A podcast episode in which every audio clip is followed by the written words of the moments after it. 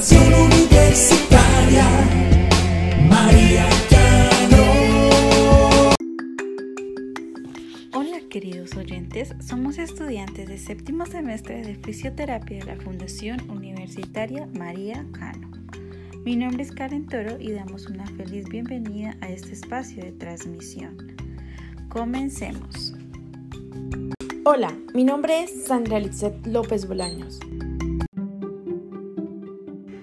Hoy hablaremos de un tema súper interesante y común padecido por muchos, el dolor lumbar, que es la sensación de dolor o molestia localizada entre el límite inferior de las costillas y el límite inferior de los glúteos, cuya intensidad varía en función de las posturas y la actividad física.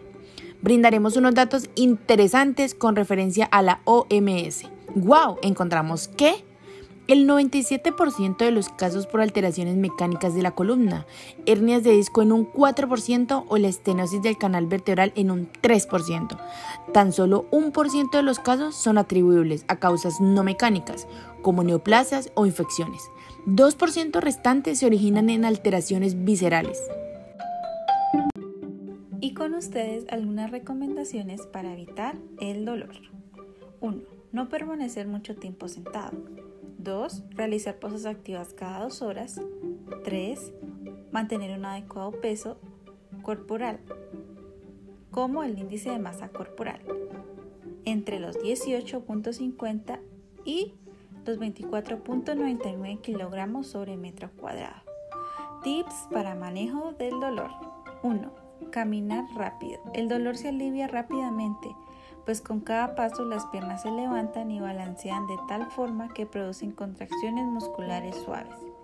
Evita que la pelvis se hunda y le resta carga a la columna vertebral. 2. Ejercicio llamado gato y camello. Realizado en una posición boca abajo, en posición de 4. Arquear la columna hacia arriba, flexionando el cuello, mantener así 5 segundos y arquear la columna hacia abajo extendiendo el cuello, mantener así 5 segundos. Y por último, para la relajación. Se debe aplicar calor entre los 40 y 45 grados centígrados por medio de botellas de agua, toallas calientes por 5 minutos, dos o tres veces al día. Y recuerda, estar revisando la zona para evitar quemaduras.